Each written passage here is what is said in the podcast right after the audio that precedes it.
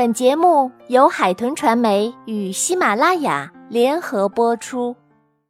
亲爱的小朋友们，大家好，我是安娜妈咪，欢迎来到安娜妈咪教育公益电台。今天咱们接着来讲芭比公主的故事，《花仙子》。这本书由美国美泰公司著会，海豚传媒编译，长江少年儿童出版社出版。在离城市不远的田野上，有一个美丽的小花国，那里居住着许许多多的花仙子。花仙子不能飞，可有一位叫辛宝莲娜的小花仙子却不同，她用彩色的花瓣儿做成了翅膀，使劲儿地拍打着，竟然飞了起来。看见在空中飞舞的辛宝莲娜，她的好朋友加斯娜和珍妮莎。也觉得很有趣，于是辛宝莲娜又摘下几朵漂亮的花瓣儿，给它们也各做了一对翅膀。突然，不远处传来一阵刺耳的汽笛声，小花仙子们赶紧躲进一朵花里，悄悄地探出头来向外张望。只见一辆吉普车和好几辆大型的挖掘车，朝小花园的方向开来。吉普车里坐着时髦女孩麦基娜和她的父母。麦基娜的爸爸打算在小花园所在的地方建造一座工厂。麦基娜正在和她的好友薇奥娜打电话。什么？你爸爸送了好多礼物给你？哼，我爸爸要送我一整个房间的鲜花呢。麦基娜傲慢地说道。麦基娜挂断电话，指着小花园对爸爸说：“爸爸，我想要那片田野上的花。”“哦，没问题，宝贝。反正这个地方明天也要铲平建工厂了。”说完，他便命令工人把花儿都搬到了车上。新宝莲娜和朋友们被一起运走了。他们随着车子颠簸了许久，外面终于安静了。小花仙子们小心地拨开了花瓣儿，眼前的一切让他们惊呆了。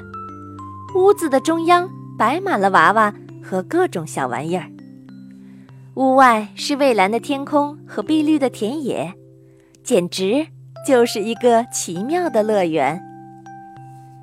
这时，麦吉娜走了进来。原来，小花仙子们已经连同花儿一起被运到了麦基娜的卧房里。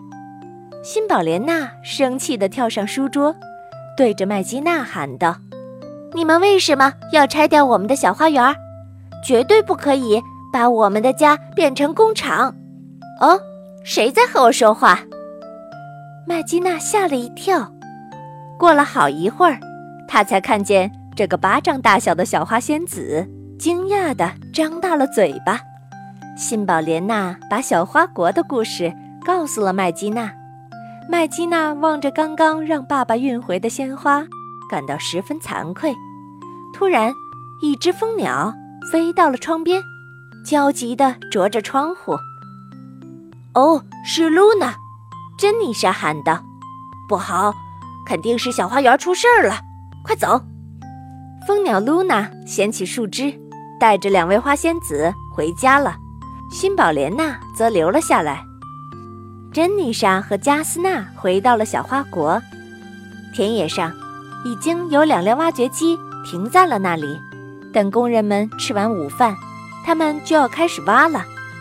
花仙子们偷偷地跑到机器旁，他们搓搓双手，亮晶晶的磨粉撒到了草地上，马上长出了长长的藤蔓。它们长啊长啊，把车子的轮胎都缠住了。通过和辛宝莲娜的交谈，麦基娜感到小花国是一个非常有爱的世界。她想要帮助辛宝莲娜守护他们的家园。麦基娜跑到爸爸身边，爸爸正在和工地的负责人通电话呢。麦基娜在一旁偷听他们的对话。工地的工头马龙。看着被藤蔓缠住的机器，无奈地对电话那边的麦基娜的爸爸说：“哦，先生，我们遇到了大麻烦，机器动不了了，只能明天动工了。”哦，好吧，那就明天动工吧。麦基娜的爸爸回答说：“第二天，麦基娜很早就起床了，她把爸爸妈妈拉到了庭院里的小花园，诚恳地说道：‘我要给你们介绍一个好朋友，你们要铲平的那片田野是他的家。’说完，他把新宝莲娜放上了桌面，然后继续说道：‘对你们来说，那只是工地；对他来说，那儿……’”却是整个世界。麦基娜拿出了爸爸曾经画过的一幅画，画里的小麦基娜和爸爸妈妈坐在漂亮的花园里喝茶，非常温馨。麦基娜哽咽地说：“爸爸，你说过，等到赚了钱以后，一家人生活在一个美丽的地方。可是现在，新宝莲娜的家就快被我们毁了。”麦基娜的爸爸意识到了自己的错误，他同意停止建造工厂。小花国终于安全了。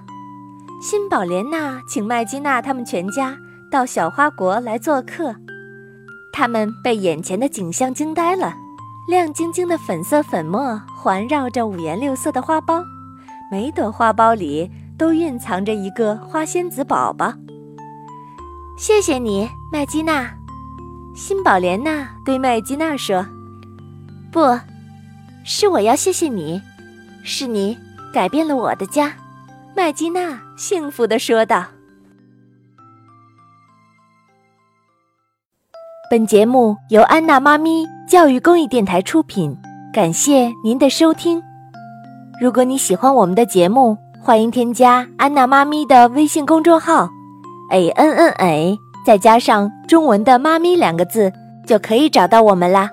不见不散。